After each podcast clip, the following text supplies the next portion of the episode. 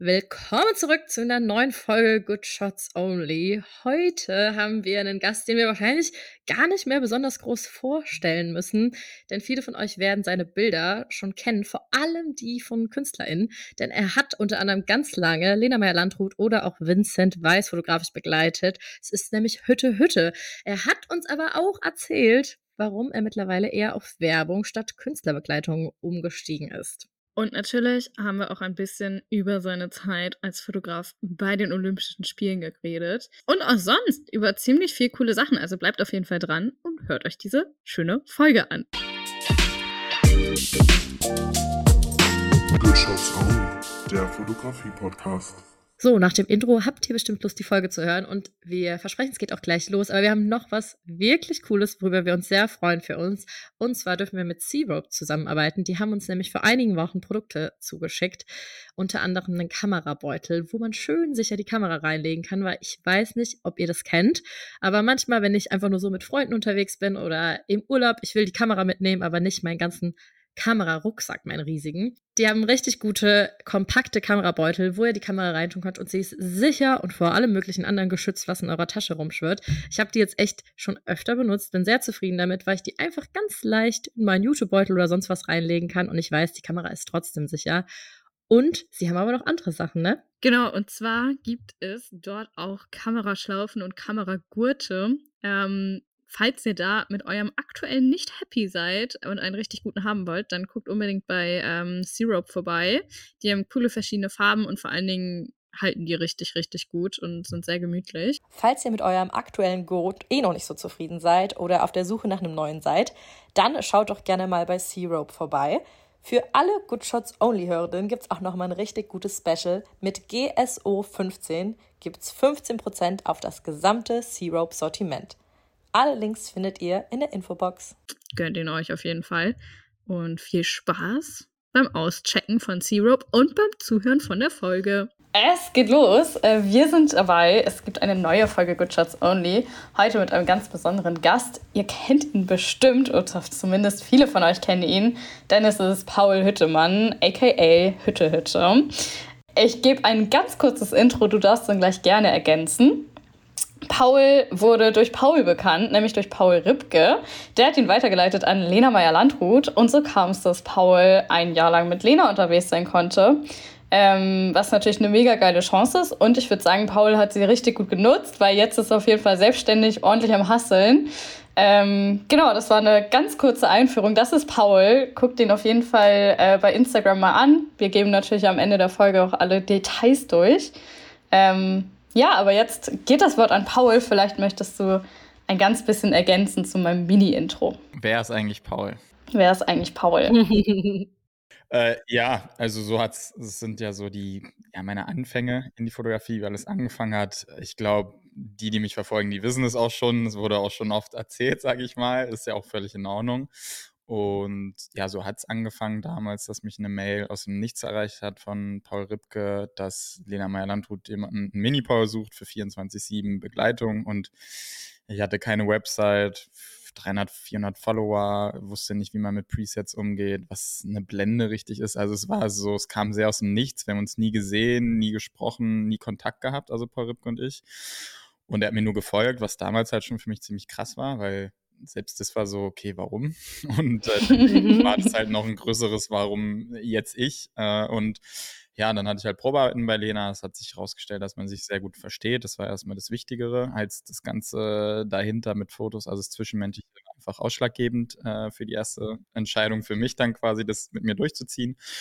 Und das ist halt der Glücksfall, dass es bei mir dann sehr schnell alles ging. Also ich sag mal, ist jetzt nicht der normale Weg. Es, von außen wäre auch nicht immer so, so, sieht auch immer nicht so fair aus, aber das war halt mein großes großes Glück, dass ich halt die Chance da genutzt habe und das meiste draus gemacht habe. Also sage ich es halt auch immer. Ich hatte einmal ganz großes Glück und habe halt das meiste daraus gemacht. Weil, ne, ich habe mir auch am Anfang immer gesagt, es war alles, weil ich so nett äh, lächel und so sympathisch, also sympathisch, also, aber so, so rüberkomme und die Leute deswegen, aber am Ende war es natürlich auch, dass ich natürlich auch Bilder abliefere, weil das ist den Leuten natürlich auch wichtig am Ende.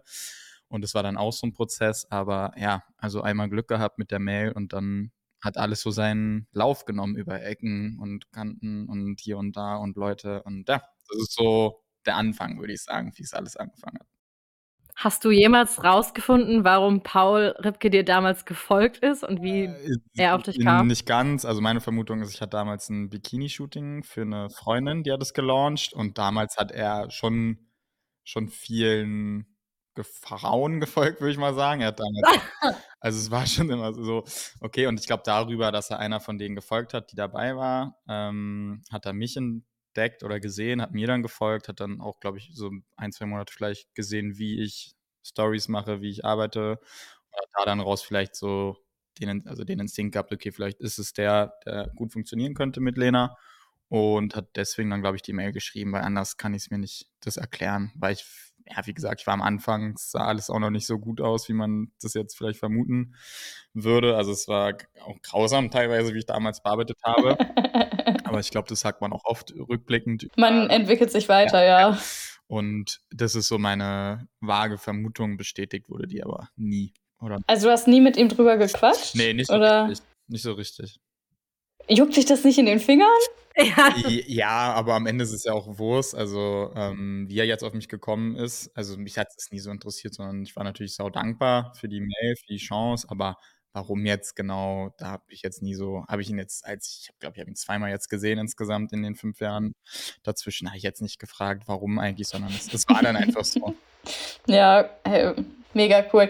Also tatsächlich hast du eigentlich auch eine Frage schon ähm, beantwortet und zwar wäre eine Frage gewesen, so ob du quasi am Anfang so einen Lucky Moment hattest, ähm, ob du das sagen würdest, hast du ja jetzt schon gesagt, aber ich muss dir da auch eigentlich nochmal zustimmen, weil klar, es sieht am Anfang erstmal unfair aus, sage ich mal in Anführungsstrichen, weil andere arbeiten vielleicht schon viel länger in dem Bereich, haben schon viel mehr Follower, viel mehr reingesteckt und kriegen die Chance nicht. Ja. Und dann könnte man am Anfang denken so, boah, ja, das war voll uncool, voll unfair und er hat es nicht verdient, aber im Endeffekt zählt ja das, was du danach draus gemacht hast. So. Und da ist ja anscheinend was richtig Gutes draus gemacht, muss man einfach ja, sagen. Voll. Und ein wirklich großer Faktor ist halt auch, also egal wie talentiert du bist, wenn du halt ein Arsch bist und einfach nicht funktionierst als, als Person, als Persönlichkeit, dann bringt dir das halt auch nichts. Und das ist halt auch, also in der Branche, ne? Du kannst natürlich der krasseste Fashion-Fotograf sein und ein Arsch sein, aber wenn die Bilder, zählen halt am Ende so die Bilder.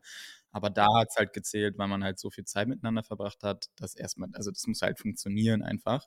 Und das ist halt auch noch so ein, so ein die, so der, ja, die Stelle, die man mit so in die Formel reinnehmen muss. Aber ja, klar, also natürlich hätte es damals bessere, also natürlich gab es damals vielleicht bessere und äh, die es cooler gemacht haben, aber es, ich hatte halt den, das Glück quasi dann, dass ich den Kontakt da hatte oder er mich auf dem Radar hatte. Äh, ja. Ja, das ist da, da hast du jetzt schon eigentlich auch wieder was Perfektes angesprochen, was wir uns auch nämlich gefragt haben. Ähm, man hört öfter mal oder man irgendwie auch durch deine Stories kommst du einfach sehr sympathisch rüber und Leute, die mit dir gearbeitet haben, sagen das auch immer. Hast du denn, keine Ahnung, auf Jobs oder so einen Tipp, dass du da einfach eine gute, gute, entspannte Laune, einen guten Vibe mit reinbringst. Ich glaube, das ist einfach meine Grundeinstellung. Also Lisa sagt auch immer, ich, wo, also ich lebe auf dem Ponyhof, wo es keine Probleme gibt. halt, nice. Also es gibt, ich glaube, von 365 Tagen bin ich vielleicht an fünf mal schlecht gelaunt und das merkt man dann halt auch, das ist natürlich der Nachteil. Aber ansonsten gehe ich eigentlich immer super entspannt und mit guter Laune an alles. Ich lasse mich nicht stressen. Ähm, also jetzt, ich weiß, was war das, vor einem Monat oder so, hatte ich auch eins meiner größten Projekte und dann musste dann was schnell umgebaut werden und alle waren da, die ganzen Managements etc. Und es bringt ja dann nicht auch in Hektik zu verfallen. Also das ist einfach nicht meine, meine Einstellung. Ich bin einfach eher ein entspannterer Typ, würde ich sagen. Und ich glaube, ja, ich glaube deswegen, es ist jetzt schwer über sich zu sagen, dass man sympathisch ist. Ja. Haben wir ja schon gesagt. Ja, also das lasse ich eher dann bei eurer Stelle, wir sind jetzt ins, ins Arrogante.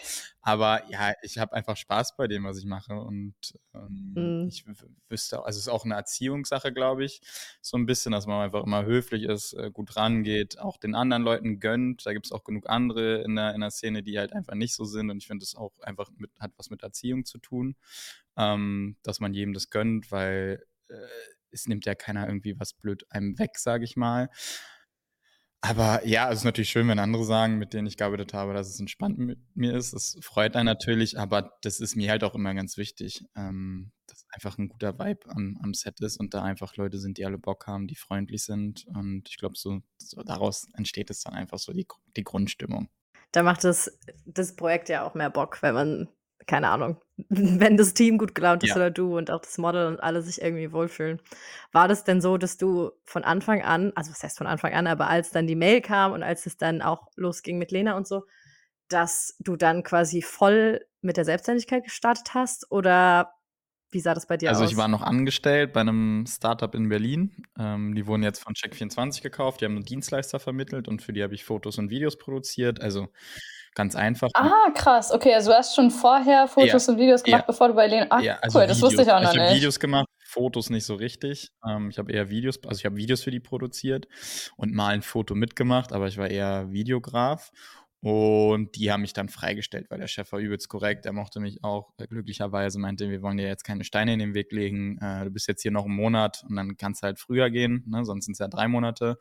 Mhm. Ach so, ja. Dann habe ich halt den Schritt gewagt und ich weiß halt immer noch, habe ich auch letztes Mal mit meiner Mutter darüber gesprochen, dass sie so ein paar Momente im Leben hat ja so eine Mutter, wo sie Schiss einfach hat um ihr Kind. Und da meinte sie, das war so ein Moment, wo sie Schiss hatte, dass ich halt komplett in die Selbstständigkeit bin, keine Planungssicherheit habe natürlich, aber ich meinte halt, ja, das ist halt eine Chance, das muss man nutzen und wenn nicht, findet man immer noch irgendwo was und heißt, ich bin dann vom Angestellten, also ich war da erst als Praktikant, dann festangestellt und dann halt in die Selbstständigkeit zu Lena, weil ich halt wusste, okay, sie hat ja gesagt, wir machen das zusammen, es wird ein Jahr lang gehen und es wird sich dann peu à peu aufbauen äh, bin ich dann quasi in die Selbstständigkeit 100% reingerutscht. Ja. Und hast du dann irgendwann, also als das Berliner vorbei war oder so, irgendwann nochmal gesagt, okay, ich hole mir jetzt nochmal einen Nebenjob, weil jetzt gerade äh, ist irgendwie ein bisschen unsicher oder konntest du seitdem immer äh, davon leben? Ja, das meine ich halt auch mit diesem Unfair. Also seitdem kann ich davon leben. Seitdem musste ich noch nie Akquise betreiben. Also es crazy. Also ich habe ja, es öffnet Türen halt einfach genau. krass. Ne? Also wie gesagt, es ist halt äh, nicht der normale Weg, aber du hast einfach Leute kennengelernt während der Zeit, äh, nicht nur Musiker, ne, sind auch jetzt in die Werbung reingerutscht macht ganz viele verschiedene Dinge und äh, das ist halt ein großer Vorteil, dass man gerade damals viel gesehen wurde. Damals war das halt noch krass, dass jemand seinen eigenen Video- und Fotografen dabei hatte. Heute hat es jeder. Ich wollte gerade sagen, jetzt gibt es da halt auch mittlerweile Sand am Meer, ne? jeder hat, also egal wie groß, wie klein der Künstler, jeder hat halt seinen Foto- und Videotyp oder Frau. Und damals war das halt immer noch so, okay, krass, äh, sie bringt ihren eigenen, damals war das einfach so, oh, look at her so. Und äh, jetzt ist es halt einfach gang und gäbe. Und das war natürlich auch ein extremer Vorteil, weil dadurch wurdest du einfach viel mehr gesehen. Äh, weil mittlerweile kannst du, ja, also damals wusste man, dass ich halt Lena mache und heutzutage weißt du ja gar nicht, ne, Crow oder wer macht äh, Lucy, also wie sie alle heißen, das weißt du ja gar nicht mehr, weil es einfach so viele gibt und so viel Output da ist. Und damals gab es noch nicht so viel Output. Und deswegen war das dann natürlich immer krasser, weil ich sie überall begleitet habe, überall Fotos gemacht habe, dass es dann natürlich mehr Reichweite hatte.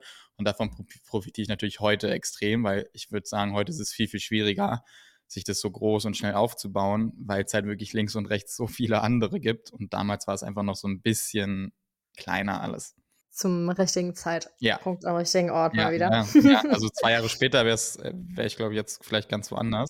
Also zum Beispiel Norde kam ja nach dir ähm, und der ist ja komplett in Corona dann reingerasselt und es wurde halt super viel abgesagt und das ist natürlich, dadurch kommt dann auch weniger Aufmerksamkeit und er war auch nicht der Erste und so, das ist natürlich auch am Ende ein ganz anderes Outcome. Ähm, ja, wenn du während Corona dann die Künstlerbegleitung machst. Ne? Das hat auch viel mit Timing zu tun. Ne? Also ich war, ich war ein Jahr bei ihr, bin dann ein Jahr zu Vincent Weiss gegangen, habe den dann gemacht, bin dann von Vincent in die Werbung gerutscht und dann jetzt ist es so ein Mix aus allem, also Künstlerbegleitung, aber auch wer. Also ich hatte halt immer extrem Glück und vielleicht auch ein bisschen Sinn dafür, wann es Sinn macht zu gehen natürlich auch Gewohnheitsmensch. Ne? Es ist natürlich dann nicht mehr das krasseste, das Event mit Lena zu machen, weil das hast du halt schon 80 Mal gemacht, sag ich mal. Und deswegen war es halt cool, dann zu Vincent zu gehen, neue Herausforderungen, neue Leute, neue, neue, neue Venues.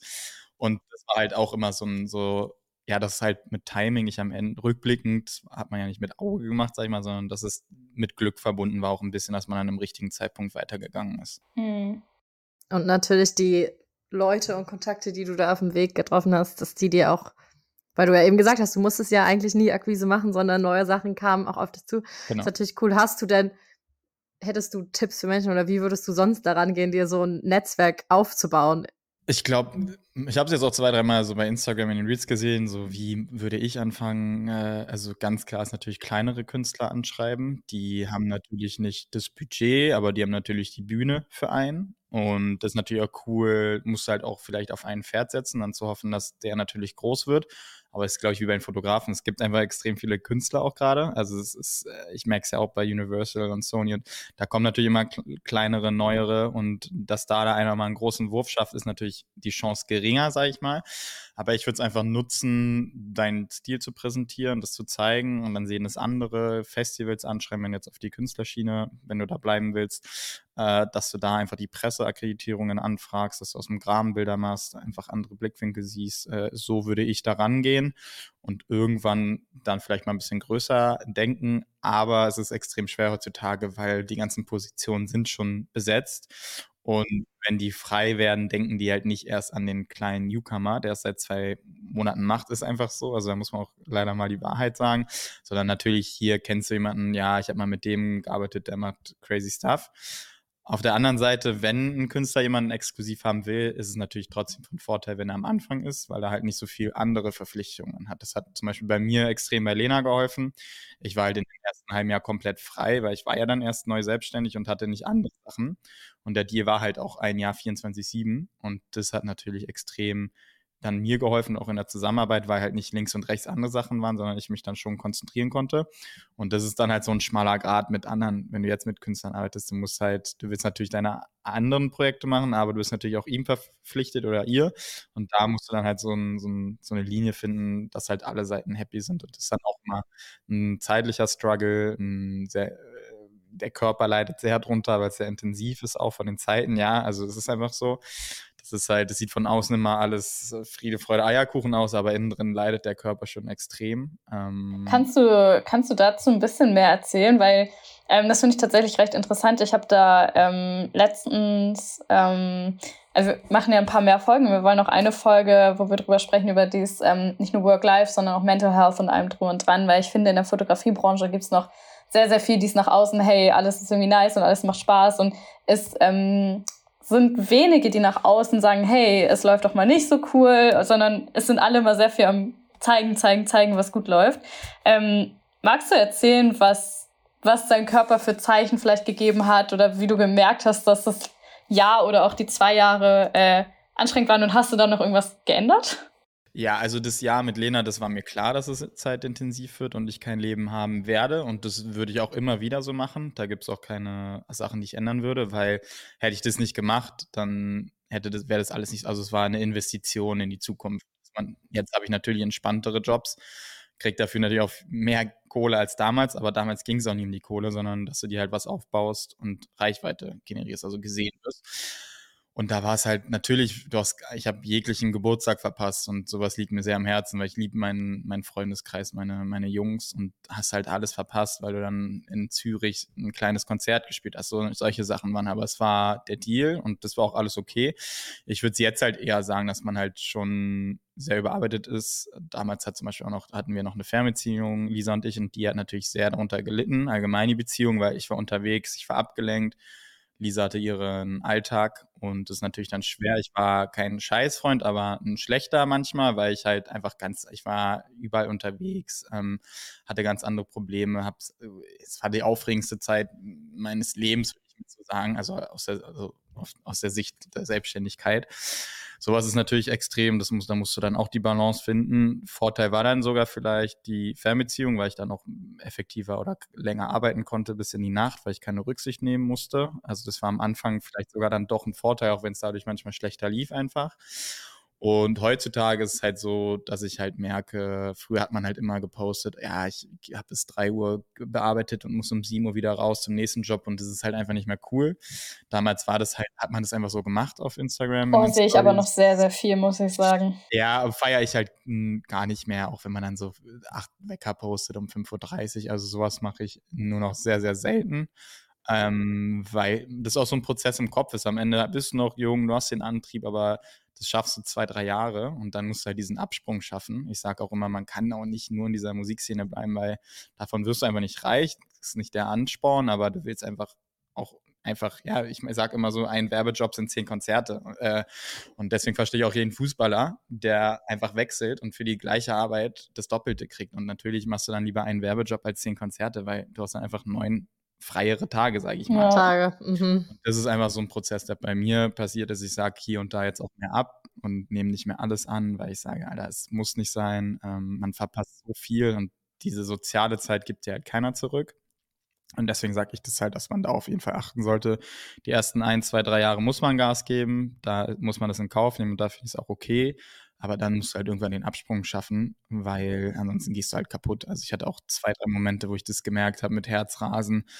Äh, man entfernt sich von der Partnerin, man ist nicht mehr so emotional, man ist lustlos, weil man einfach nur noch im Kopf hat, ich muss das abgeben, in zwei Tagen muss ich schon wieder dorthin fahren und da muss man auf jeden Fall auf den Körper hören, weil das ist natürlich so ein Teufelskreis. Ne? Wenn du mehr arbeitest in der Selbstständigkeit, kriegst du auch einfach mehr. Mm, schwierig. schon, ja, natürlich ist es halt immer verlockend. Äh, auch wenn man Urlaub hat und dann kommen Jobs rein oder so. Ne? Wir haben eben noch drüber gesprochen, mhm. Paula und ich. ja. Also am Anfang, die ersten zwei Jahre, habe ich auch immer die Urlaube mit Lisa verschoben, weil sie da sehr kulant war, muss man sagen. Aber mittlerweile sage ich es halt so, nee, wenn ich mir die Zeit nicht nehme, dann nehme ich mir ja gar keine Zeit mehr. Mm. Früher sagt man sich halt auch so, ja, wenn ich den Kunden jetzt absage, dann nimmt der halt einen anderen und dann macht der das halt. Ne? Natürlich, das ist halt immer, du bist, der Kopf ist da nie aus, du machst dir immer irgendwelche Vorwürfe, irgendwelche Zweifel. Aber du musst irgendwann mal Nein sagen und auf dich hören, weil sonst gehst du halt wirklich kaputt. Und ich habe es auch selber gesehen, gemerkt, es geht dann einfach nicht mehr. So schön der Job ist, so viel Spaß es macht, ein bisschen Ruhe brauchst du einfach für dich dann. Ja, hast du da jetzt für dich so eine Balance gefunden, sag ich mal, wie viel du pro Monat auch an Jobs oder an Projekten annimmst oder ist, variiert das immer noch stark? Es, es variiert immer noch stark. Also ich sage auch immer, ich habe so Phasen, wo ich es mir halt selbst beweisen will. Das baue ich dann, das ist dann halt mal so ein Monat von sechs, würde ich sagen, wo dann halt einfach bam, bam, bam viel los ist. Aber mittlerweile ist es eigentlich ziemlich gut ausgeglichen, dass ich ein oder zwei Jobs die Woche habe und das reicht dann auch glücklicherweise aus. Ähm, und mehr geht immer. Und es ist natürlich auch das schöne Privileg zu haben, dass es immer coole Anfragen sind. Das macht es dann natürlich umso schwieriger. Aber ich würde sagen, ist es jetzt nicht mehr so wie früher ähm, und bin auch froh, dass ich jetzt nur eine Künstlerin begleite, weil so Konzerte ist auch einfach kräftezehrend, weil du dann wirklich unterwegs noch die Videos, die Fotos machst und dann geht es direkt wieder weiter. Und das ist gut, das bräuchte ich jetzt einfach nicht mehr zum Beispiel. Also, da ich jetzt eine Künstlerin gefunden habe, funktioniert es mega gut, da passen alle Seiten. Aber jetzt, ich, ich könnte jetzt nicht mehr, glaube ich, einen kleinen Künstler begleiten, weil das wäre das wär mir einfach die Zeit und die Energie nicht mehr wert. Also. Wenn du äh, gerade schon erzählt hast, so ein bisschen, was du verschiedenes machst, magst du einmal aufzählen, was du alles jetzt mittlerweile an Kunden, Jobs und so, ich muss jetzt nicht Namen nennen, aber in welchen, in welchen Richtungen bist du jetzt unterwegs? Ähm, was sind so deine Hauptaufträge? Wo, wo ist Paul jetzt gerade gelandet? Wo ist Paul mittlerweile? Also genau, also Sarah Connor begleite ich gerade als einzige Künstlerin äh, auf jeglichen Konzerten, Festivals, wo auch immer sie gerade singt und spielt. Das ist so gerade die Musikszene. Sonst mache ich da eigentlich gar nichts mehr. Musikvideos mache ich habe ich zweimal probiert, mache ich nie wieder, weil das ist, lohnt sich vorne und hinten nicht. Einfach Butter bei der Fische. Das ist mal ganz cool zu machen, aber das hat mir nie Spaß gemacht. Dann Budgets sind immer zu tight wahrscheinlich. Ja, oder? also es bleibt nichts an dir hängen, ist halt mm. cool mhm. zu machen, aber es ist, wenn, wie gesagt, also man muss einfach, Werbung ist einfach das Krasseste. Ähm, was da einfach an, muss man, muss ja auch mal an, also was da an Geld jetzt nicht rumfliegt, aber zur Verfügung steht, ist einfach steht in keiner Relation zu anderen Branchen. Und da habe ich natürlich glücklich reingerutscht zu sein. Bei mir ist es dann oft, dass ich drehbegleitend, äh, also wenn ein großer Videodreh ist, dass ich da mit am Set bin und dann hat man fünf Minuten Zeit, das mitzufotografieren und dann geht der Videodreh weiter, weil der immer noch Prio hat. Da bin ich jetzt auch noch, äh, ist jetzt nicht mehr so viel wie vor ein, zwei Jahren, aber es ist immer noch hier und da, was halt mega schön ist. Und das Geile ist halt, du kommst an einen gemachten Tisch. Also es ist alles ready, alle Models sind ready, das Art Department hat alles eingerichtet, das Licht ist da. Es ist schon, es ist schon Zuckerschlecken da, dann zu arbeiten. Also ja, man musste nur noch eine Kamera in der Hand haben und dann entstehen auch keine schlechten Bilder mehr, ja, so ungefähr, ne? so sieht es natürlich aus, aber klar, du musst halt auch innerhalb von zwei Minuten abliefern und das ist ja. halt knallhart. Und da hat mir zum Beispiel die Zeit mit Lena extrem geholfen, weil da alles so schnell gehen musste. Genau, das mache ich dann Hochzeiten mit Lisa zusammen, macht mir nach wie vor unglaublich viel Spaß, äh, weil es einfach echte Momente sind. Das ist nichts gestellt, es ist reine Dokumentation und ähm, deswegen habe ich es jetzt wieder mit aufgenommen, auch offiziell. Vorher war es einfach nur so Freunde und Bekannte. Wie viele Hochzeiten macht ihr denn eigentlich? Äh, ich glaube so sieben bis acht Also Mhm. es geht noch, also es ist okay, aber mehr will ich auch gar nicht, weil es verbaut dir auch andere Aufträge natürlich, ähm, weil natürlich Hochzeiten ein bis anderthalb Jahre vorher Mhm. fix sind und die meisten Anfragen kommen drei bis vier Wochen vorher und äh, manchmal natürlich freust du dich die Hochzeit zu machen, manchmal beißt du dir selber in den Arsch, weil natürlich eine coole Anfrage kam, die dann da reinfällt. Und normalerweise kannst du es umlegen oder hier und drehen, aber eine Hochzeit ist eine Hochzeit, musst du halt da sein. Ja. Ja. Das ist halt Thema Hochzeiten, aber es macht mir unglaublich viel Spaß. Wir hatten jetzt erst vor zehn Tagen wieder eine in Wiesbaden und es war, hat so Bock gemacht. Alle sind so dankbar. Man schreibt noch mit denen. Ich habe hier noch das Bändchen sogar von der, also es ist einfach ein geiler Vibe immer auf Hochzeiten. Das habe ich, hab ich gesehen, weil ich habe sieben Jahre in Wiesbaden gewohnt und dann dachte ich so, immer wenn jemand in der Stadt ist, bin ich immer so, was machen die da? Ja, Was geil. machen die da? Und deswegen liebe ich es gerade wieder Hochzeiten mehr zu machen. Und das steht noch an. Und dann sind noch ne, Olympia, solche Sachen, Sportdokumentation. Stimmt, Solche Sachen. Olympia, da war ja was. Ja, Solche Sachen solche, halt. solche Sachen.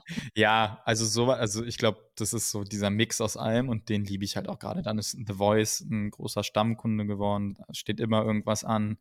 Die Woche auch erst wieder. Also ich glaube, so, so diese Range ist es gerade und hier und da ist irgendwas anderes mal, aber das sind so die Hauptkunden und Hauptsachen, wo ich gerade meine Brötchen mit verdiene, sag ich mal.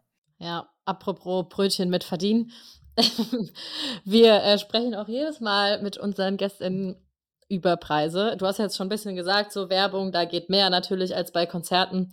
Hast du auch so Werte? Du musst jetzt hier keine KünstlerInnen oder was auch immer nennen und was du jetzt speziell da verdient hast. Aber kannst du uns so ungefähr Einblicke geben, wie das vielleicht so im Verhältnis aussieht, irgendwie Werbung und Konzerte? Ja, ich kann mal frühere Preise nennen, weil ich glaube, Ja. also früher war es, glaube ich, dass ich dann so bei einem Konzert Foto, Video 600 Euro All-In hatte. Inklusive Nachbearbeitung ja, etc. ja, Mhm. ja. Also natürlich für so Normales ist es immer noch viel Geld, finde ich. Also ne, meine Mutter ist Lehrerin, meine Schwester ist Ärztin und das ist natürlich dann immer, ist natürlich immer noch viel Geld, aber in der Branche sind natürlich so einfach andere Preise und ähm, Man muss auch sagen, es ist ja viel Zeit, die reinfließt. Das ver also vergisst man von außen, finde ich häufig, dass die Nachbearbeitung ja schon noch viel ist. Und man als selbstständige Person ja auch noch andere Dinge davon bezahlen muss. Genau, ne? ne? Du hast die Krankenkasse, du hast äh, das Equipment, du hast äh, Abonnements, um dann ne, Musik zu suchen. Also natürlich, aber es ist natürlich, wenn man dann jetzt länger dabei ist, natürlich, es, es ist schon sehr unverhältnismäßig viel Kohle einfach teilweise. So, das muss man auch einfach mal sagen und das muss man dann auch, also es ist natürlich auch cool, wenn man dann am Anfang klein angefangen hat, weil ich glaube, dann kann man es auch besser einschätzen alles. Genau, aber das waren so früher Preise und dann musst du halt irgendwann schaffen, dir am besten Fall natürlich einen Namen zu machen, weil das macht es einfacher, Preise zu verhandeln. Ja, also im Prozess, wenn jetzt jemand, das- also ist nicht immer so, es klingt vielleicht auch so einfach, aber natürlich ist es so der, das Ziel, wo man hin sollte, weil du natürlich dann viel einfacher Preise verhandeln kannst, weil dann, wenn Leute auf dich zukommen, natürlich durch eine ganz andere Position hast, als wenn du dich irgendwo bewirbst, sage ich mal. Aber ja, und dann in der Werbung variiert es halt auch. Also da sind's dann geht es ja dann auch um Nutzungsrechte, wo ich auch vorher bei Musikern ist es halt so, du gibst also du gibst denen ja quasi alles ab. Und das ist dann halt, was du in der Werbung lernst, dass du halt natürlich die machen mit deinen Bildern ja auch Geld und du sollst daran mitverdienen und das ist dann auch so ein Prozess. Und am Anfang hast du da auch keine Ahnung und fragst dann irgendeinen anderen Fotografen, den du kennst, der schon länger dabei ist. Und jetzt werde ich halt von anderen Fotografen gefragt, weil ich ein Mhm. bisschen länger dabei ist. Sowas kann man dafür nehmen. Der und der Kunde hat mich angefragt, was würdest denn du? Und das ist halt immer ganz geil zu sehen, weil früher war ich der, der andere angeschrieben hat. Heute kriegst du halt von so ein paar Kumpels einfach so die Anfrage, ey, ich habe das auf dem Tisch liegen, was kann man da so machen? Und ja, und man steigert sich natürlich auch immer mit den Preisen und das muss man, man muss auch abwägen, ob es jetzt die kleine Bücherei ist um die Ecke und dich anfragt. Das, da kannst du natürlich nicht einen Preis nehmen, wenn es jetzt, keine Ahnung, Porsche ist, die dich anfragen, weil das sind natürlich auch andere Budgetrahmen und andere Größen.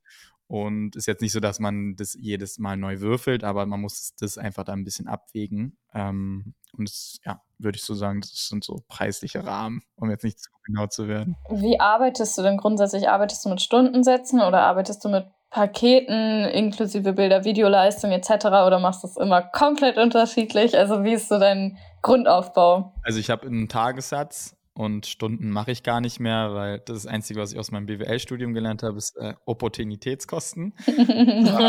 Also wenn man woanders nicht sein kann, Ja. ent- entstehen da halt quasi Kosten, weil wenn ich dann eine Anfrage für den ganzen Tag bekomme und dann für eine zwei Stunden bei einem Event zugesagt habe, ist es halt einfach, wo ich dann woanders Geld verlieren würde. Also Opportunitätskosten. immer schön zu schreiben. Also Paul ist nur für den gesamten Tag zu buchen, auch wenn er nur zwei Stunden da ist. Ja, weil ich kann ja nichts anderes machen dann. Mhm. Also, weil es ist ja die Vorbereitung, das Aufbauen, das Hin und Her und das, das nimmt ja dann einen Tag in Anspruch. Ähm, also oft habe ich. Ich liebe aber, dass sich das BWL-Studium dann gelohnt hat Ja, dafür. dafür. Das ist das Einzige, was ich mitgenommen habe, glaube ich, so richtig. Ähm, nee, also es sind Tagessätze und da ist dann aber eigentlich das Equipment, was ich habe, alles mit drin. Also ich bin jetzt auch nicht der, der da alles genau auflistet. Ähm, das war ich noch nie und der jetzt, wenn es jetzt hier in Berlin ist, bin ich auch nicht der, der jetzt Kilometer aufschreibt oder so, weil das finde ich dann auch mal ein bisschen lächerlich. Sondern ich mache einfach den Tagessatz, ähm, dann was auszuleihendes Equipment wäre und dann kommt halt Post-Production mit drauf und die Nutzungsrechte. Und dann halt auch hier und dann vielleicht eine Assistenz. Aber so ist eigentlich, also eigentlich sind es dann maximal fünf Kostenpunkte, die dann da reinfallen. Und ja, so ist es. Hast du, was jetzt Nutzungsrechte angeht, ich glaube, das ist immer voll schwierig für Leute, die den Sprung auf Commercial machen. Das hattest du wahrscheinlich auch von Künstler auf Commercial. Hattest du da irgendwie Anhaltspunkte? Hast du dich an irgendwelchen Lizenzrechtsreisen Ja, also gehalten oder war das einfach jetzt, weil hat sich so ergeben? es hat sich meist so ergeben, weil ich hatte das Glück, dass ich eine ziemlich coole Agentur hatte, mit der ich oft zusammengearbeitet habe. Und die haben mir nicht die vorgegeben, aber die hatten halt die Erfahrung und meinten, hier, das und das würde ich dir raten. Und irgendwann kriegst du halt, dann gibst du so, so Faustregeln, dass äh, pro Land ist dann eigentlich ein Tagessatz, pro Medium ist ein Tagessatz, aber das funktioniert auch nicht mehr, weil wenn es dann drei Länder sind für drei Jahre, dann, also das zahlt kein Kunde heute heutzutage mehr. Also die Zeiten sind auch so ein bisschen vorbei, sage ich mal so aus den, aus den 2000ern, sage ich mal, wo jetzt halt einfach so krass noch Print war und also es wird weniger an Nutzungsrechten und du musst, also ich sage halt, ich orientiere mich dann nicht an den anderen Preisen, sondern ich muss happy rausgehen. Und dann schreibe ich die Summe rauf und wenn das Angebot so rausgeht, muss ich mich gut fühlen. Und natürlich, wenn dann direkt ein Ja kommt, dann ärgert man sich immer, dass man Ja, das mehr hätte machen können. Daran siehst du ja auch, dass es viel Geld einfach zur Verfügung steht oft, ne? muss man auch abwägen. Aber da bin ich dann nicht groß sauer, weil ich sage, ich habe es abgeschickt, ich habe es so rausgegeben und dann ärgere ich mich auch nicht eigentlich. Natürlich ist es blöd, aber ja. ich gehe Du immer. warst ja in, du genau, warst ich, ja vorher auch zufrieden damit. genau, ich, hat mich du. jetzt keiner gezwungen, das so abzuschicken und dann zu machen, sondern ich schicke es immer so ab, dass ich mit happy bin und dann kann man immer noch irgendwo eine Mitte finden, mit sich reden. Aber so mache ich es eigentlich immer mit Thema Nutzungsrechten und weil, wie gesagt, es ist einfach immer noch zu viel Geld, ähm, was man da einfach bekommt. Also, und deswegen gehe ich da meist happy raus und finde da einfach eine gute Range, was man da dann nehmen könnte. Bevor es gleich weitergeht mit den Good Shots von Paul, hier eine kleine Service-Erinnerung an euch. Und zwar gibt es natürlich auch diese Staffel wieder eine Foto-Challenge. Ähm, um was es genau geht, könnt ihr auf Instagram finden, genauso wie auch die Fotos, die gleich Paul vorstellt. Also schaut mal vorbei bei goodshotsonly.podcast. Und diese Challenge wird auch dieses Mal wieder gesponsert von Fotokoch. Erstens, Alina, was können wir denn gewinnen? Und zweitens, was ist oder wer ist Fotokoch denn eigentlich? Wenn ihr Porträts macht und die hochladet und uns schön verteckt, dann könnt ihr Gutscheine, und zwar 50 Euro Gutscheine bei fotokoch.de gewinnen. Fotokoch ist ein Store für alles rund um die Foto- und Videografie. Ihr findet da sämtliches Equipment, ob es Kameras sind, ob es Objektive sind, ob es Stative sind, ob es Licht ist. Wirklich alles, was euer Herz begehrt. Ja, und da könnt ihr eben Gutscheine gewinnen, wenn ihr bei der Foto-Challenge mitmacht. Wenn ihr aber sagt, wir brauchen jetzt schon dringend was, könnt ihr einfach in deren Online-Store vorbeischauen und euch ganz schnell Sachen bestellen. Viel Spaß beim Shoppen. Und jetzt geht's weiter mit Paul. Ich würde sagen, bevor wir mit dir nochmal über andere Themen äh, sprechen, denn du machst ja auch einen Kameraverleih, haben wir gehört, ähm, würden wir gerne ähm, unsere erste Kategorie oder unser erstes Format einmal einführen. Und zwar heißt es Good Shots Only. Du hast uns im Vorhinein ja ein paar Bilder geschickt. Die können alle, die jetzt gerade. Ja, genau. Also sehr weit, sehr weit im Voraus. Paul ist Ja, ja, wirklich. Ich, ja, ja, ich bin immer gut erreichbar und Hatten wir noch nie, hatten wir noch nie, ja. dass jemand so weit im Voraus die Bilder geschickt hat. ähm, auf jeden Fall könnt ihr euch diese tollen Bilder auf Instagram angucken bei goodshotsonly.podcast. Denn wir werden jetzt mit Paul über diese Bilder reden. Ähm, und da macht es doch Spaß, die nebenbei anzuschauen. So ist es. Ja, erzähl doch gerne als allererstes. Wir wissen ja auch noch gar nicht, welche Shots zu welchen Kategorien hier gehören. Ähm, was ist denn der Shot, der deiner Meinung nach äh, dir Türen geöffnet hat oder ein einflussreicher Shot für dich war? Mhm. Das finde ich immer ganz interessant, weil man denkt natürlich eigentlich, dass es dann so die, ne, die Lena-Zeit ist oder auch Olympia, aber das hat sich nicht durch äh, Bilder eröffnet eher, sondern bei Lena war es ja auch, wie ich vor Ort gearbeitet, also eher wie die Leute gesehen haben, wie ich vor Ort gearbeitet habe, als das Bild am Ende. Es war jetzt nicht so, dass äh, dann ich 200 Mails hatte, weil ich halt die ganzen Bilder von Lena hochgeladen habe. So war es eigentlich nie so richtig der Fall, sondern es war immer so ein Zusammenspiel aus allem. Und Olympia, weil dachte man auch, ne, dass man mehr irgendwie in die Sportszene reinrutscht, ne, mal Adidas irgendwo ein Shooting, aber es war halt auch nicht so. Und deswegen habe ich halt das Bild ausgesucht vom Moncherie-Teppich, weil das ist eigentlich so Arbeit, die ich nie zeige. Also man zeigt auch nicht immer alles bei Instagram einfach, weil es nicht Instagrammable genug ist. Und da war ich mal so, ey, nee, es war übelst geil, weil ich halt nicht oft mit Blitzen bis dahin so gearbeitet habe. Und das war, ging darum, bei einem roten Teppich hatte ich so eine eigene Ecke Bilder mit Softboxen zu machen. Die sollen einfach ein bisschen hochwertiger aussehen als die von den Pressefotografen, die auch gar nicht diesen Anspruch haben. Das muss man da auch klar sagen. Und die sollen dann innerhalb von zwei, drei Minuten per Airdrop an die Gäste geschickt werden. Und das hat mir im Nachhinein sehr, sehr viele Türen geöffnet, weil ich habe es bei LinkedIn gepostet, bei Instagram. Und das kam halt saugut an, weil es irgendwie so in Deutschland jetzt noch nicht so richtig gab. Vielleicht hier und da mal, aber dann nicht so offen kommuniziert vielleicht. Also ich weiß es nicht. Und danach hatte ich halt wirklich in der Kategorie an Anforderungen, Event, deine eigene Ecke, habe ich jetzt so neun bis acht, äh, neun bis acht, acht bis neun Anfragen bekommen. Und das finde ich halt schon ziemlich viel für so eine kleine Nische, sage ich mal. Und das finde ich jetzt schon, dass es eh, sowas dann eher Türen geöffnet hat zu mehreren Aufträgen in diese Richtung als, Mhm, jetzt, voll. als jetzt Olympia, Lena, Vincent oder so. Und deswegen fand ich das halt eher interessant, mal zu zeigen, auch dass die Leute auch mal zeigen sollen, was man sonst so macht und nicht halt immer nur das Leica-körnige Foto von einem Mädel im Sonnenuntergang, sondern einfach auch mal andere Sachen zeigt. Ähm, weil das, da habe ich dann zum Beispiel auch die Skizze gezeigt, wie ich es fotografiert habe, wie schnell die Leute es per Airdrop auf dem Handy haben und das spricht natürlich viel mehr dann Kunden an, Agenturen, die sowas pitchen an, an deren Kunden. Und dann kam jetzt halt noch, noch Raffaello dazu, Intimitate von Join war so ein Event. Und äh, jetzt habe ich auch nochmal so drei, vier Anfragen so auf dem Tisch davon. Und sowas ist halt so cool, weil ich das damit nie gerechnet hätte, als ich das hochgeladen habe, dass das dann so nachtragend einfach Früchte trägt. Kurze Zwischenfrage dazu. Stehst du da alleine? Weil ich stelle mir das ganz schön kompliziert vor mit Softboxen, Airdrop-Übertragung und noch guten Fotos gleichzeitig. Ja, also bei Moncherie war ich komplett alleine. Wirklich? Oh, ja, manchmal übertreibe ich es auch, weil ich mag es halt auch einfach gerne, alleine sowas zu stemmen weil so die Softboxen stellst du vorher auf, machst einmal einen Lichttest mit irgendeinem Dulli, der da rumrennt, einfach sag ich mal. Äh, das ist dann gefixt, aber da war es natürlich dann schon, dass dann Leute mitbekommen haben, wie die Bilder aussehen, ne? weil es natürlich eine Win-Win für alle Leute. Es sind nicht so kitschige Bilder, sondern einfach coole Bilder, die du in die Story laden kannst und dann wollen es natürlich alle haben. Hm. Und dann hatte ich halt schon einen Ansturm da so einen kurzen, aber da habe ich gesagt, ich bearbeite jetzt einfach kurz die Bilder und beim Dinner oder so gehe ich mit dem Handy rum und schicke euch die per Airdrop. Also so habe ich es da gemacht und mittlerweile nehme ich Lisa mit oder Finn, Patron Finn, auch guter Mann, dass ich die Bilder mache, die bearbeiten die und gehen dann mit dem iPhone rum und schicken die per Airdrop. Also äh, es ist schon entspannter zu zweit. Alleine geht es auch, wenn man es drauf anlegt, sage ich mal. Das macht halt voll Sinn für die Events, weil dann haben die ihre Bilder schnell draußen, die Leute haben Bock drauf. Ich habe das jetzt für eine Autofirma tatsächlich zweimal dieses Jahr gemacht. Geil. Da war ich dachte ich auch am Anfang so: „Warum buchen die mich?“ Weil ich mache ja jetzt nicht so Auto-Content. Aber dann habe ich es verstanden. Die wollten halt einfach Porträts von den ganzen Presseleuten und YouTuberInnen und wer auch immer da dann kam, schnell haben, vor Ort, Bilder mit dem Auto und direkt getroppt. Und dann dachte ich so, okay, ist einfach, ist auch einfach smart, ne? Dann komplett, weil da, da geht's, also oft geht es auch gar nicht so viel um Branding, sondern es geht einfach, weil es natürlich für die ist ein Win, wenn die es in die Story posten, dann haben die ne, den, das, die Reach davon.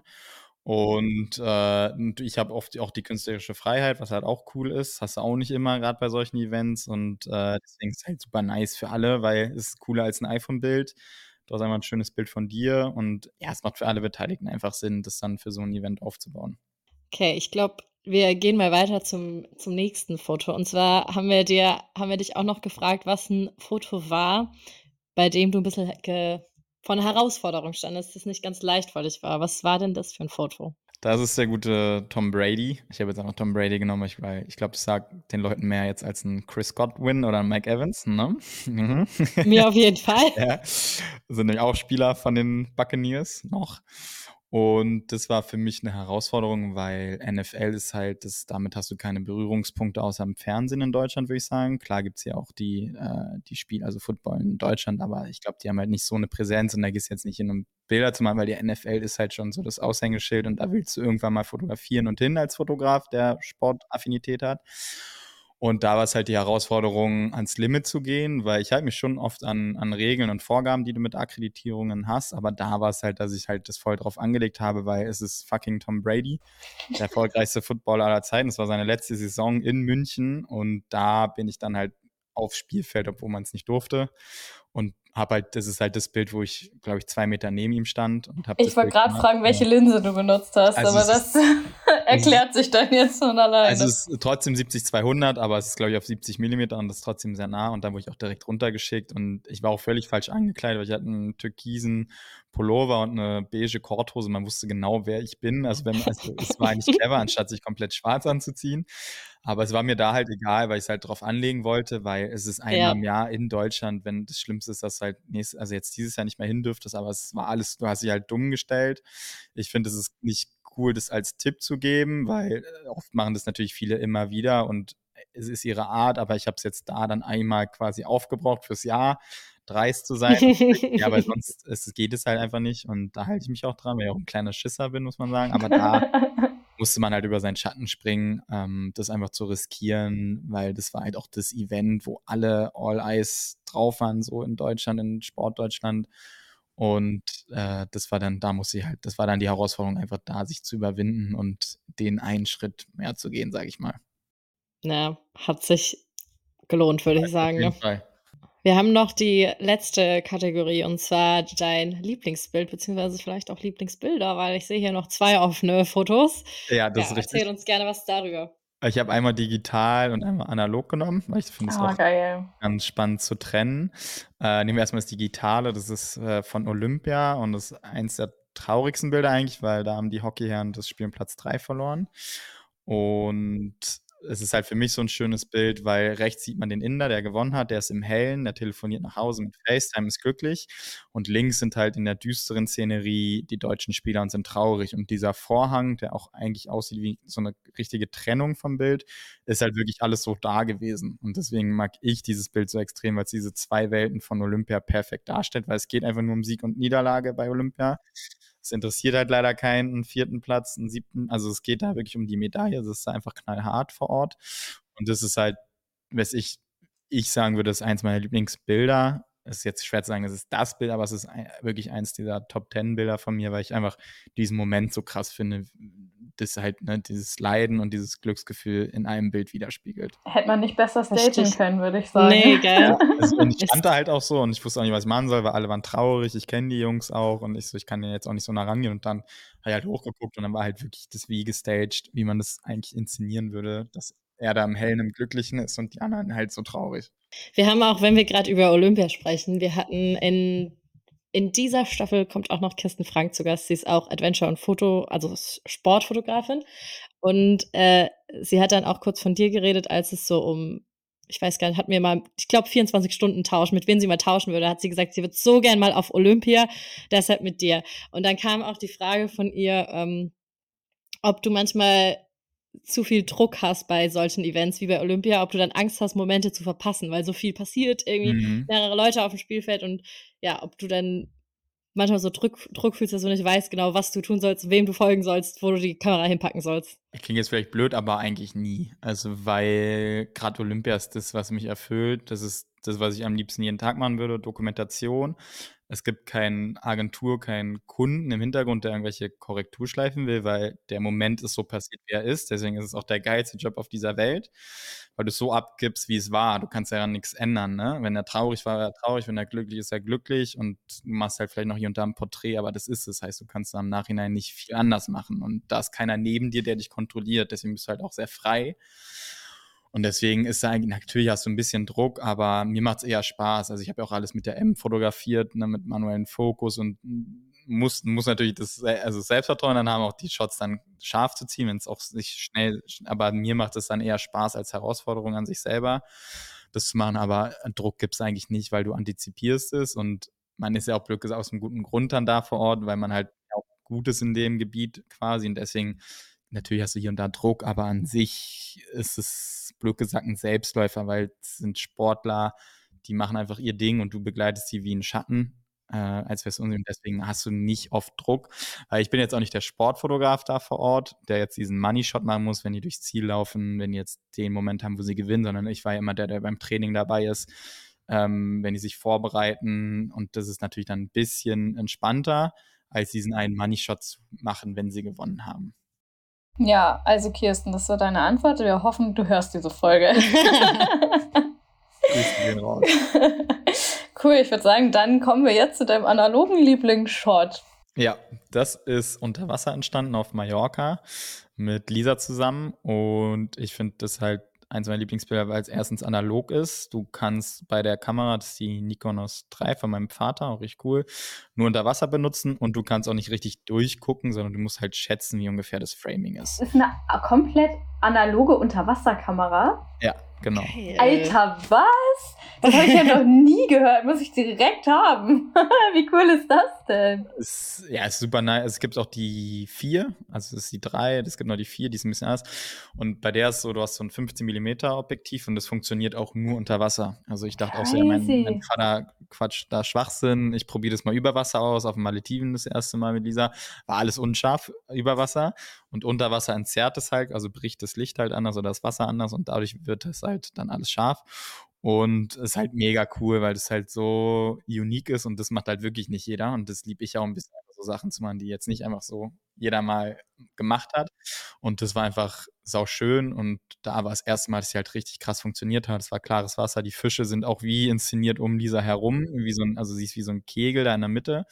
Und deswegen liebe ich das halt so, weil man nicht halt auf Burst-Modus mit der Sony halt durchdrücken kann, sondern unter Wasser, analog, muss es halt wirklich dann dieser eine Shot sein, dass der dann auch so geil wird. Und deswegen habe ich das dann noch mit reingenommen als Krass. Woher kommt das, woher kommt das äh, rosane Licht? Also, das ist, äh, du hast normalerweise brauchst du ähm, einen UV-Filter unter Wasser. Das heißt, du machst so einen grünen Filter oder einen Rotfilter rauf. Und das ist halt, deswegen entsteht es halt quasi oben an der Wasserfläche, müsste das sein, dass das quasi dadurch einen anderen Look hat unter Wasser. Ah, okay.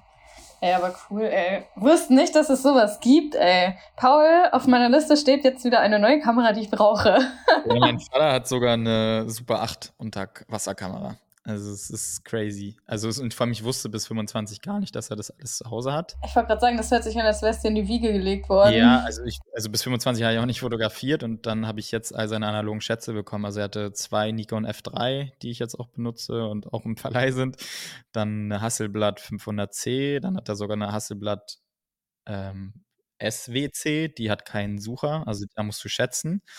Äh, ist auch super krass, die ist auch super, also ist halt, weil der die halt früher mal gesammelt hat, äh, auf Flohmärkten und so, und ist halt crazy und diese Unterwasser Super 8 ist halt auch gestört. Also ist so, so nice. Ähm, und ja, wie gesagt. Dass die auch, dass die auch alle noch funktionieren. Also, ja, weißt ist, du, dass die noch intakt sind. Ist ja. krass, oder? Und die Nikonos 3 zum Beispiel mag ich viel mehr, weil die funktioniert mechanisch und die 4, die braucht eine Batterie. Und die mechanische ist einfach viel cooler, weil du dann einfach selber das Licht schätzt und irgendwann kriegst du halt das Gefühl dafür. Äh, also ich mache es immer, so ist jetzt ja nerdy, aber wenn jetzt sagen wir mal Blende 8 ist über Wasser, dann machst du halt ungefähr Blende 6 unter Wasser, weil es ein bisschen dunkler ist. Das Krasse ist halt, du musst da halt den Abstand schätzen. Und das ist dann halt schon tricky. Äh, also du hast so zwei Rädchen, damit du halt unter Wasser das daran schrauben kannst. Da musst du halt ungefähr schätzen, wie der Abstand ist. Also du musst auch sehr vorbereitend fotografieren. Und das ist schon, und das macht einfach Bock, weil es, wie gesagt, eine Herausforderung wieder ist. Und dann nimmt man sich auch so voll Zeit für ein Foto. Ja. Also genau. es ist nicht so ein Dauerschuh. Ne? Liegt das Bild, was ich da ausgesucht habe, halt einem doppelt am Herzen, weil es halt schon viel dazu gehört, als wie wenn man mit der Sony ins Wasser geht und einfach drauf losschießt. Ich habe äh, hab auch das na, Problem kann man es nicht nennen, das ist ein Luxusproblem, aber ich habe früher als Hobby halt fotografiert, ewig lange. Und als ich dann angefangen habe, beruflich zu fotografieren, habe ich gemerkt, ich habe gar keinen Bock mehr in meiner Freizeit, meine digitale Spiegelreflexkamera zu benutzen, weil das fühlt sich halt nach Arbeit an. Und dann war für mich quasi der Ausblick, um mein Hobby erhalten zu können, analog zu fotografieren oder halt mit, na, also ich finde, das ist halt irgendwie auch dieses Coole, so Digitalkamera begleitet einen halt schon sehr krass dann im beruflichen Alltag und dann kann man sich aber mit so ganz anderen Kameras halt irgendwie sein Hobby trotzdem irgendwie erhalten. Das finde ich auch total schön. Voll, voll. Also ich mach's auch nur noch so. Ich nehme nur noch eine. Also es wurde immer weniger, was ich mitgenommen habe. Mhm. Es war erst die Sony, weil es halt cool war am Anfang, dann die Leica, dann war es die Leica M6 und jetzt ist es halt eine Contax T3, weil die halt so klein ist und man ja die Arbeit nicht mehr mitschleppen will, einfach weil es so Ja. viel geworden ist. Wenn wir eh bei Equipment und Kameras sind, können wir doch direkt überleiten zu dem Thema. Einmal würde ich gerne über dein Lieblingsequipment sprechen, das können wir vielleicht ähm, danach machen. Aber erstmal Kameraverleih. Da habt ihr ja auch was Schönes aufgebaut. Ähm, da kannst du ja gerne gleich einmal kurz erzählen, was das eigentlich ist. Und dann hätte ich auf jeden Fall die Frage, ist es nicht unheimlich viel extra Arbeit, die sich gar nicht rentiert? Ähm, ja, also erstmal zur Extraarbeit, es ist natürlich schon ein Aufwand und so, aber mittlerweile rentiert sich das schon. Also jetzt zum Beispiel eine Contax T2, ich glaube, da haben wir jetzt schon die wieder drin. Äh, die zwei Kameras zum Beispiel, also jetzt nur so zu nennen, manche Kameras laufen besser, manche schlechter, weil zum Beispiel die 120 Filmkameras, die laufen nicht so gut, weil das nicht für die breite Masse ist. Also es holt sich dann eher ein richtiger, also du kannst halt nicht mal einen Urlaub mitnehmen, sondern die sind natürlich, da brauchst du schon ein bisschen Ahnung einfach. Und eine Contax T2, da machst du einen Film rein und die funktioniert einfach. Ne? Und das ist der große Unterschied und deswegen laufen die sehr gut. Die, die Leicas laufen unglaublich. Ähm, also die sind durchgehend gebucht eigentlich. Ähm, sprich, du hast mittlerweile schon sehr gutes passives Einkommen. Klar müssen ein paar Kameras sich noch abzahlen. Aber das Gute ist zum Beispiel steuerlich, dass halt äh, analoge Kameras sind direkt abgeschrieben. Heißt, das ist dann egal, wie viel die kosten, dann ist direkt, kannst du es direkt absetzen. Heißt, du kannst damit auch ein bisschen spielen. Wenn du jetzt mit einer viel einnimmst oder viel eingenommen hast, holst du einfach eine neue analoge Kamera und nimmst die mit in den Verleih. Aber gerade sind wir eigentlich so happy, was wir an Kameras haben und es läuft echt sehr, sehr gut, muss ich sagen. Macht ihr Also, das denn komplett selber? Ja, also Lisa Aber ist macht es, ist es nicht voll viel Arbeit, dieses Hin- und Herschicken? Also ich kriege krieg schon immer einen Also es geht, also krassen... ist bei Shopify gibt es eine App und die macht den Verleih quasi, also die zeigt dir die Range an und die, die übernimmt auch alles und dann druckst du das Etikett auch direkt bei Shopify schon mit aus, die Adresse. Und heißt, du musst einmal die Kamera verpacken und abgeben. Und meist sind die so oft gebucht, dass wir die auch direkt zum nächsten Kunden schicken. Heißt es auch praktisch zum Beispiel. Und das macht Lisa 90 Prozent äh, im Hintergrund, worüber ich sehr dankbar bin, weil es schon viel ist natürlich und hier und da wird was geändert, aber wenn die einmal unterwegs sind, bist du sie ja quasi los, die Arbeit sieben, zehn Tage, solange sie unterwegs sind, dann musst du halt den QR-Code zurückschicken, damit sie wieder hier ankommt und äh, nee, es macht Spaß. Also es war eine coole Lücke, eine Nische, die es ja so auch noch nicht gab mit den analogen Kameras und ja, also funktioniert sehr gut seit einem Jahr glücklicherweise. Nice. So cool. Was ist denn, Paula hat es ja eben schon gefragt, Equipment, was du mitnimmst auf Shoots? Also man sieht ja manchmal, nimmst du auch einiges mit. Da sind ja ein paar Kameras am Start. Ja. Aber ich sag mal so, das dein Go-To, was, was du nicht mehr missen möchtest. Mm, Also es ist halt die Leica M10R äh, mit dem 35 mm Summilux.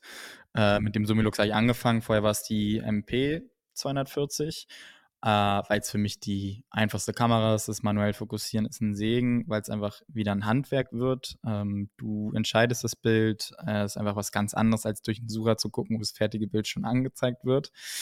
Ähm, aber halt das Praktische jetzt bei Jobs, wo es schnell gehen muss, ist es halt die Sony A7 R5 mittlerweile und da ist eigentlich mein Lieblingsobjektiv das 550er Sony Zeiss 1.8 und ansonsten ist es halt einfach so Luxusprobleme. Ähm, mittlerweile sind es auch so viele Kameras, weil es einfach schneller geht. Auch bei Hochzeiten sind es dann vier Sonys, weil du halt das Objektiv nicht wechseln musst. Also es ist dann einfach so ein Mhm. World-Problem, weil du einfach schnell umgreifen kannst.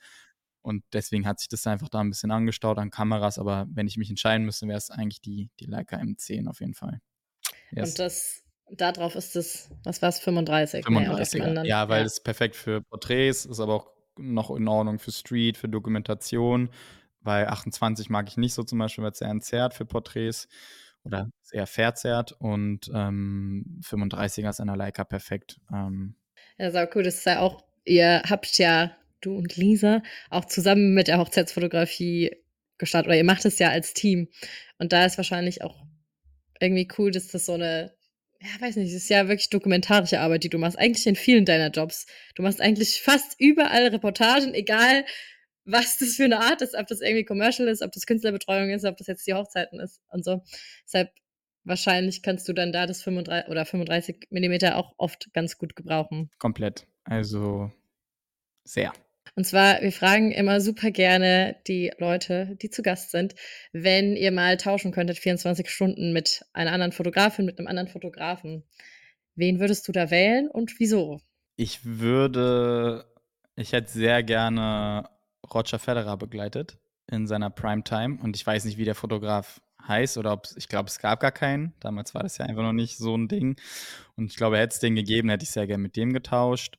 Oder aktuell wäre es der Fotograf von LeBron James, weil ich den einfach sehr verehre als Sportler, den zu begleiten, nicht nur so einen Tag ein Porträtshooting, sondern wirklich begleiten, in den intimen Momenten dabei sein, äh, weil dadurch ganz andere Bilder entstehen können, als wenn du einfach nur einen Tag dabei bist, da entsteht kein Vertrauen. Ne? Und ich glaube, das würde ich sehr, sehr gerne tauschen für 24 Stunden. Einen der beiden in deren Prime, sei es beim Grand Slam-Titel Wimbledon zu begleiten, diese Bilder in den Katakomben, danach in der Kabine für sich. Sowas reizt mich halt extrem äh, oder hätte mich gereizt damals, äh, wenn es sowas gegeben hätte.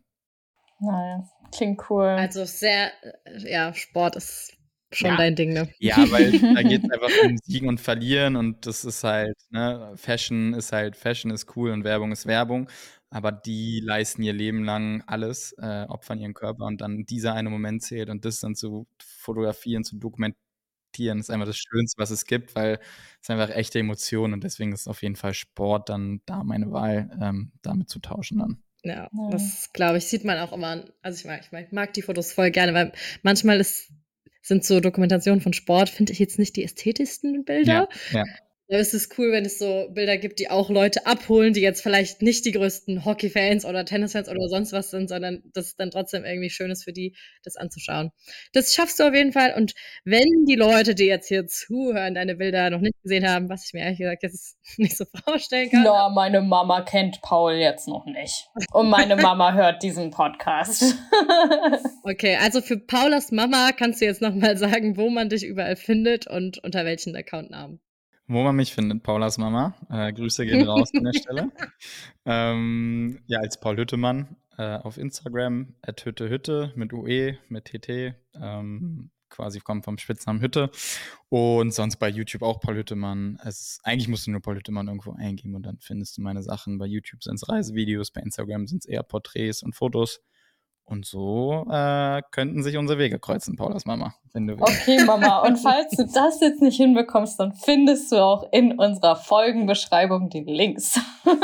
so ist es. Genau. An der Stelle äh, können wir auch noch mal sagen, Ihr könnt auch auf äh, goodshotsonly.podcast gehen, da findet ihr auch alle Infos, da findet ihr auch zu Paul, da sind ja die Bilder verlinkt. Und wenn ihr jetzt immer noch Bock habt, was zu tun, dann lasst uns hier eine nette 5-Sterne-Bewertung da für den Podcast. Und dann ähm, ganz lieben Dank, Paul, dass du da warst. Also, es hat uns wirklich mega gefreut, dass du zugesagt hast. Und es war eine richtig angenehme Folge mit dir. Kann ich nur zurückgeben. Und hat sehr viel Spaß gemacht. War cool. Cool. Dann hoffentlich bald mit Lisa. Ja. ja. Jetzt nochmal ansprechen gleich. Genau. Dann cool. äh, dir noch einen schönen Tag und wir, die Podcast-HörerInnen und wir hören uns nochmal in zwei Wochen. So Tschüss. Tschüss.